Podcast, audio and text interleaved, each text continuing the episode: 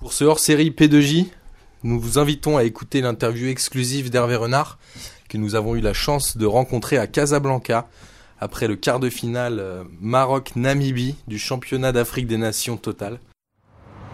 Alors Hervé Renard déjà euh, bonjour, bienvenue sur euh, les- l'émission Passement de Jambes, on est ravis de vous accueillir.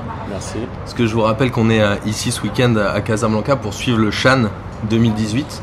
Alors j'avais une première question parce que le Chan est très peu médiatisé en France. Je crois que la plupart des gens même ne savent pas ce que c'est. C'est quoi la différence entre le Chan et la Cannes du coup qui se déroule euh, une année euh, avant? Bah, le Chan, c'est une compétition qui est organisée en Afrique depuis un petit peu moins de 10 ans. Elle est. C'est la cinquième édition euh, cette année? Ouais, j'ai j'ai participé à la première. D'accord. C'était à Abidjan, en Côte d'Ivoire, en, en 2009. Voilà, c'est la seule que j'ai faite d'ailleurs. Vous étiez sélectionneur de quel De pays la Zambie, De on la avait Zambie. fini euh, troisième, euh, en troisième position. D'accord. C'était les prémices euh, de la génération qui a gagné la Coupe d'Afrique en 2012. Donc c'est c'est- bah, c'est important pour les joueurs locaux parce qu'on va le rappeler, c'est exclusivement réservé aux joueurs qui évoluent dans leur pays respectif.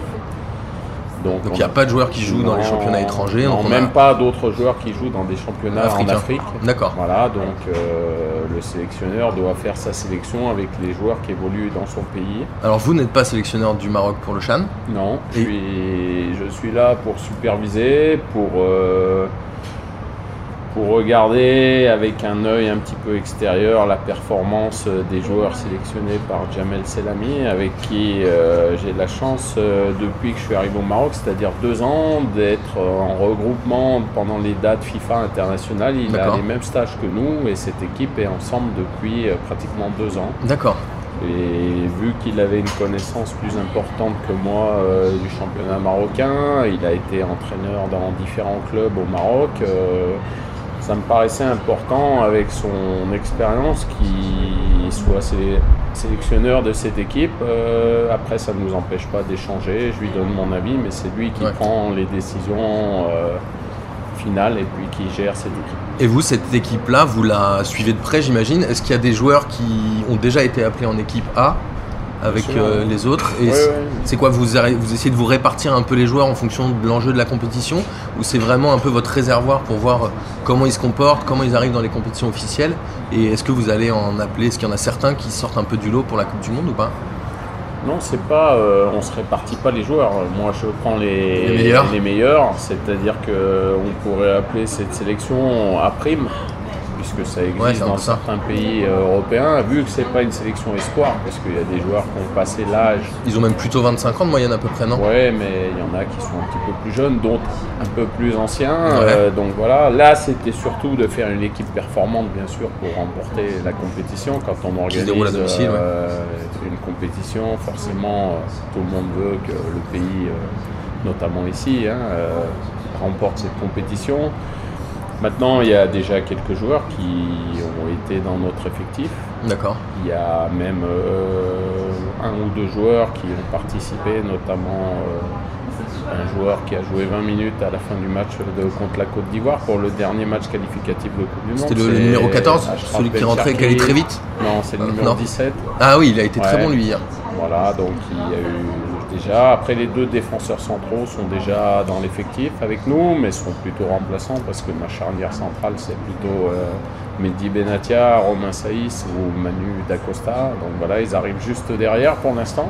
Donc du coup là, valait mieux qu'ils jouent aussi. Un côté, même s'ils sont vos remplaçants, là c'est une compétition que le Maroc a envie de remporter, j'imagine. Bah oui, voilà, et puis ils sont là aussi pour me pour m'envoyer des signaux, euh, ça. pour me montrer que ils sont capables de, de frapper à la porte et d'être dans les 23 pour la Coupe du Monde. Et au-delà de la victoire euh, pour le Chan de cette année, il y a aussi un enjeu de montrer comment le Maroc peut organiser une compétition de ce type, puisqu'ils sont candidats pour l'organisation de la Coupe du Monde 2026.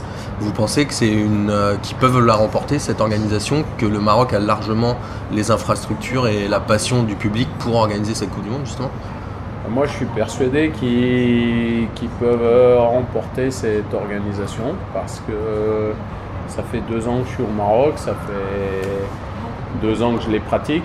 Quand ils sont désignés pour organiser une compétition, tout est, à mon sens, presque parfait.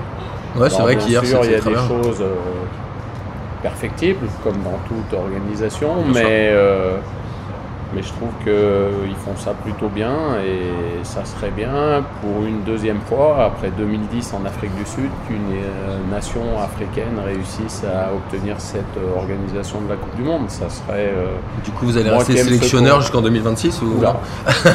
Ça sera un peu loin, mais Un journaliste juste avant m'a posé la question, alors je lui ai dit, vous savez, euh, 2026 pour un entraîneur, c'est c'est une beaucoup, éternité. beaucoup trop loin, c'est ça. Donc pour l'instant, on va se focaliser en 2018 en ce qui me concerne, et puis que je sois là ou pas là, j'espère que le Maroc obtiendra cette organisation. Ouais, bien sûr. Et alors Maintenant, s'ils justement, veulent me garder jusqu'à là, euh, vous serez pas contre. moi je serais pas contre, Eh ben, mais parfait. ça paraît si loin. J'espère que le message sera passé. Et justement, la Coupe du Monde, c'est dans moins de 6 mois maintenant. Ouais. Vous en êtes où au niveau de la préparation? Vous êtes plutôt dans l'aspect psychologique des joueurs? Vous les avez déjà. euh, Comment vous faites? Vous êtes vraiment dans. Regarder les équipes que vous allez jouer, l'Espagne, le Portugal et l'Iran. Comment vous êtes. euh, À quel état d'esprit, dans quel état d'esprit vous êtes à 6 mois de l'organisation? Ben, vous savez qu'au niveau international, c'est un peu particulier, puisque le dernier rassemblement qu'on a eu, c'était au mois de novembre. Pendant l'hiver, il n'y a, jamais de rassemblement euh, pour les en mars, internationaux. Le prochain, c'est au mois de mars Ouais. 2018. Que ce soit euh, sur le continent africain ou sur le continent européen ou partout dans le monde, il y a des dates qu'on appelle des dates FIFA qui sont réglementées. Les, joueurs, euh, les clubs sont obligés de laisser les joueurs à disposition pour les sélections nationales. Donc le prochain rassemblement sera important parce qu'il sera composé de deux matchs euh, amicaux. Alors, c'est vous qui avez essayé de choisir les sélections? Oui, Vous jouez contre qui? Alors on jouera la Serbie, euh, vraisemblablement en Italie, euh, qui est une équipe européenne, euh, voilà, et puis on jouera l'Ouzbékistan, qui est une équipe du continent asiatique. Et vous avez fait exprès de prendre la Oui, Serbie en. Europe pour le Oui, voilà, et le Portugal pour euh, que ça ressemble à l'Iran. Après, trouver des caractéristiques exactes C'est impossible. qui se ressemblent à celles de l'Espagne et du Portugal. Et ce qu'il faut que les gens sachent aussi, c'est que quand vous organisez et vous tentez de choisir des matchs amicaux, toutes les équipes ne sont pas disponibles. Ouais, bien sûr. Il y a aussi des impératifs administratifs, des impératifs financiers qui rentrent en jeu. Toutes les équipes européennes n'ont pas envie d'affronter le Maroc, il faut le dire aussi, parce que ça peut ne pas les intéresser, soit parce que dans leur tirage au sort de Coupe du Monde, elles n'ont pas d'équipes africaines et ça ne les intéresse pas de jouer l'équipe du Maroc, soit elles n'ont pas euh, d'équipe euh, l'Afrique du Nord, donc ça les intéresse Ouais, pas. c'est une vraie un stratégie, en fait, finalement, Voilà, en fait, c'est plutôt stratégique, et puis ensuite vous faites en fonction de. Voilà.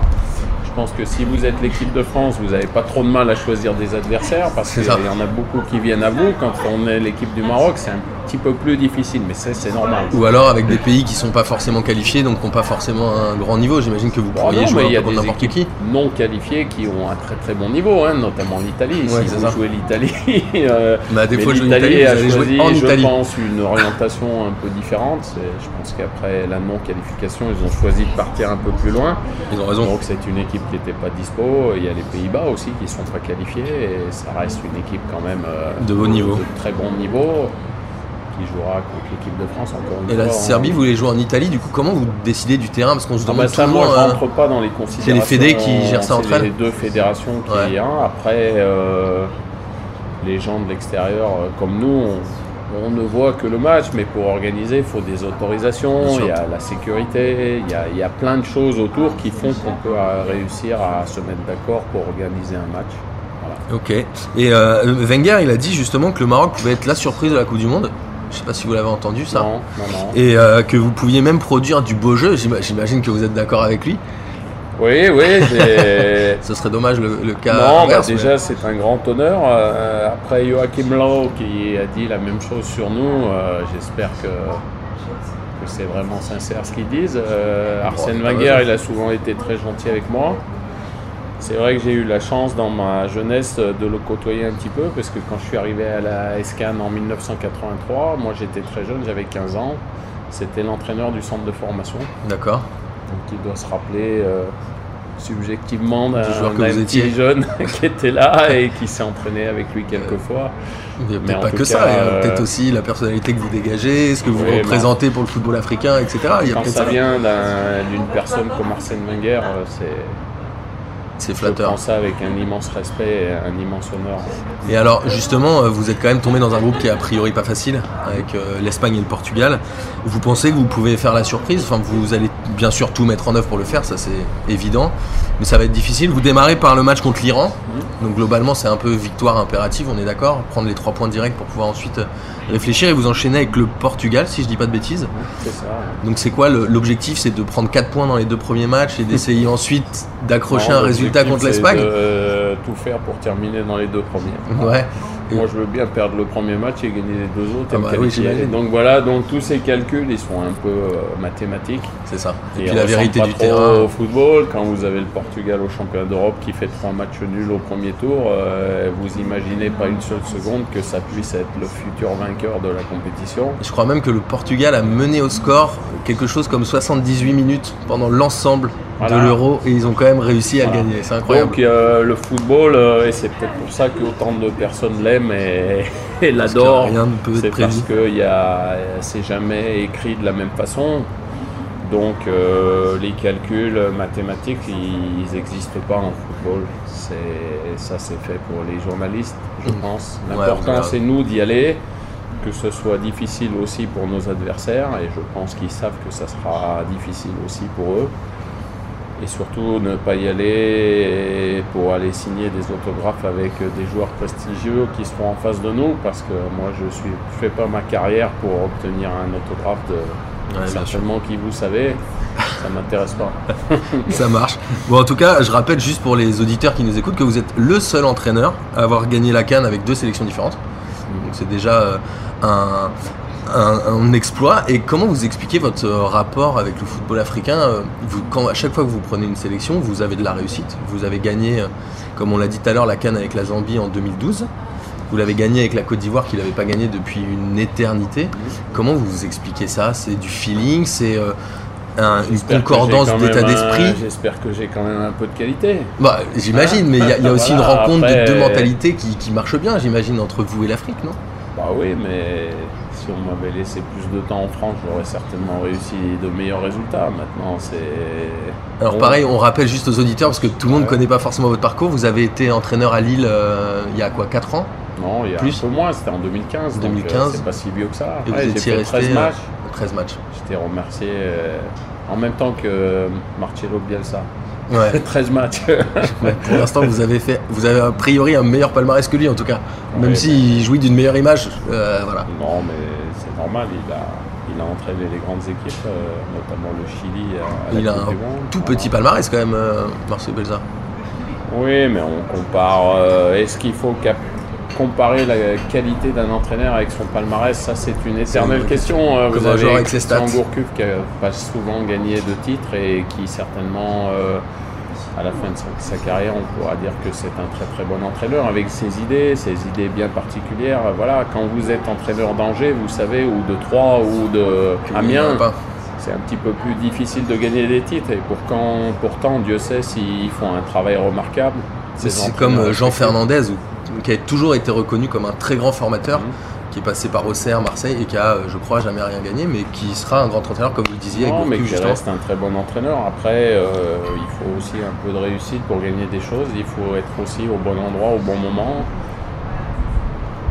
Et en Euh, France, Jean Fernandez, comme vous disiez, a entraîné l'Olympique de Marseille. Donc, Ouais, exactement. Dans une carrière, c'est quand même pas rien. Et, et il a été avec Auxerre très loin en Champions League aussi. Donc voilà, c'est ceux qui connaissent le football euh, à la perfection savent euh, les qualités de, de chacun. Après, bien sûr, on aimerait tous être au top euh, de la Champions League, mais c'est pas permis à tout le monde. Et des trophées, il y en a trois dans l'année, donc forcément il y a 17 entraîneurs ou plus qui restent sur le carreau au niveau du palmarès. Et j'avais une dernière question, j'imagine que vous suivez encore la Ligue 1. Toujours. Et qu'est-ce que ça vous inspire Alors, c'est assez marrant parce qu'il y a les quatre premiers qui commencent un peu à se détacher. On voit bon, le PSG qui, a priori, devrait gagner cette. Ligue 1. Mmh. Monaco, Lyon, Marseille, où Monaco a l'air d'être un peu en baisse de forme et les deux autres, Lyon est très fort en ce moment et Marseille aussi. A priori, est-ce que pour vous le podium il va se jouer avec euh, Marseille et Lyon? Est-ce que Monaco est déjà éliminé ou pas? Non, je pense pas. Il y a le match de ce soir, Marseille-Monaco, qui peut redistribuer les est cartes. à la 23e journée, si je me trompe pas. Ouais, c'est ça. Euh, Il reste 15 matchs. En 15 matchs, il peut se passer beaucoup de choses. Je suis sûr que Monaco sera là euh, au final et je pense qu'on aura une course euh, vraisemblablement pour la deuxième place euh, assez disputée. Euh, en ce moment, c'est vrai que Marseille et Lyon sont un niveau au-dessus, au niveau des performances, au niveau des résultats. Ouais. Mais 15 matchs, c'est long, c'est 5 mois de compétition encore et, et il peut se passer encore beaucoup de choses. Et dans le bas de tableau, je sais pas si vous l'avez vu, mais Metz a gagné hier. Donc Metz revient, ils sont quoi? Ils sont à six- ils sont revenus à 5 Ouais, ils points, je crois. 4 points du, Ah, ça du 19e. ce Qui est Lille, je crois. Ce qui est pas facile. Qui est Lille, qui joue aujourd'hui contre Strasbourg. Et Toulouse a gagné hier aussi, ils ont toujours 4 Ouais, points d'avance. et Donc euh, ça va être difficile. Ça me rappelle un peu euh, le FC Sochaux en 2013 Ouais. parce que j'étais entraîneur. Vous On est parti euh, de tellement loin que euh, on a fait une remontée exceptionnelle jusqu'au dernier match où on a flanché le dernier match. Et sur les 13, vous aviez fait 13 matchs là-bas? Non, vous aviez fait plus une demi-saison? j'avais fait 18. plus d'une demi-saison. On avait fini par exemple cinquième sur la phase retour, mais ça n'avait pas suffi pour se maintenir. Euh, C'était quoi À un point, non? Les- non, juste euh, oui à deux points À parce qu'on perd le dernier match. Si on le gagne, on, on reste en, en Ligue 1. Mais c'est c'est une bataille euh, difficile que Fred Hans a, a mais c'est un entraîneur de qualité et je pense qu'ils ils vont être là jusqu'au bout. Maintenant, est-ce que ça sera suffisant? Ben, Je leur souhaite. Et il a eu l'intelligence psychologique, parce qu'il a démarré, je crois, avec deux ou trois défaites euh, Ouais, ouais, en arrivant, mais il a réussi à, à retourner la vapeur, c'est quand même fort. Mais Hans, il est assez connu pour faire ce genre de, de mission un peu, euh, un peu commando, comme, comme on l'appelle dans le foot. Et est-ce que vous avez, juste pour terminer, je vais pas vous garder plus longtemps, est-ce que vous avez une ou deux équipes ou un ou deux joueurs qui sont des révélations pour vous cette année? Moi, j'en ai un que j'adore et tout le monde se moque de moi euh, dans l'équipe de passement de jambes, c'est euh, Nuno D'Acosta de Strasbourg, Mhm. que je trouve vraiment très très fort. Ouais, ouais. À chaque fois qu'il rentre, il est décisif. On l'a vu la semaine dernière, il est rentré, il a créé le penalty. Est-ce que vous avez un ou deux joueurs qui se détachent du lot en Ligue 1 aujourd'hui? Moi, il y a beaucoup de joueurs que j'aime bien, déjà des joueurs que j'ai eu euh, la chance d'entraîner. euh, voilà, donc euh, je les suis particulièrement. Parfois, euh, certains ont des grandes réussites, euh, d'autres euh, un petit peu moins, mais ça n'empêche pas toute l'affection que j'ai pour eux. Mais si je devais en sortir qu'un, euh, je pense que ça serait Edison Cavani. Ouais. Parce Qui a que, battu le record hier. Oui, mais c'est parce que j'adore son tempérament. Irréprochable sur le Ça terrain. se discute, euh, on est pour, on est contre. euh, certains disent il est maladroit, d'autres disent il est exceptionnel. Euh, moi j'aime son état d'esprit et si j'étais entraîneur, j'adorerais avoir ce joueur avec moi dans mon équipe. Irréprochable, il redescend jusqu'à la 90e, il est toujours sur le terrain, il est toujours Moi, motivé. je trouve qu'il a un profil exceptionnel. Maintenant, bien sûr, c'est pas, on peut pas le comparer à Lionel Messi ou Cristiano Ronaldo, mais il a d'autres euh, d'autres qualités. C'est un buteur, il en faut dans une équipe, et puis il a cette abnégation pour le collectif qui est quelque chose pour un entraîneur qui n'a pas de prix. Ouais, j'imagine. Voilà. Bon bah Hervé Renard, merci d'avoir passé ce, ce quart d'heure avec nous. Et on vous souhaite euh, une grande euh, réussite pour la Coupe du Monde. Merci. Et puis peut-être qu'on se reverra euh, sur nos antennes, un de ces quatre. On dit ici, Inch'Allah. Bonne fin de journée à tous. Merci, Tous. merci, Tous. merci.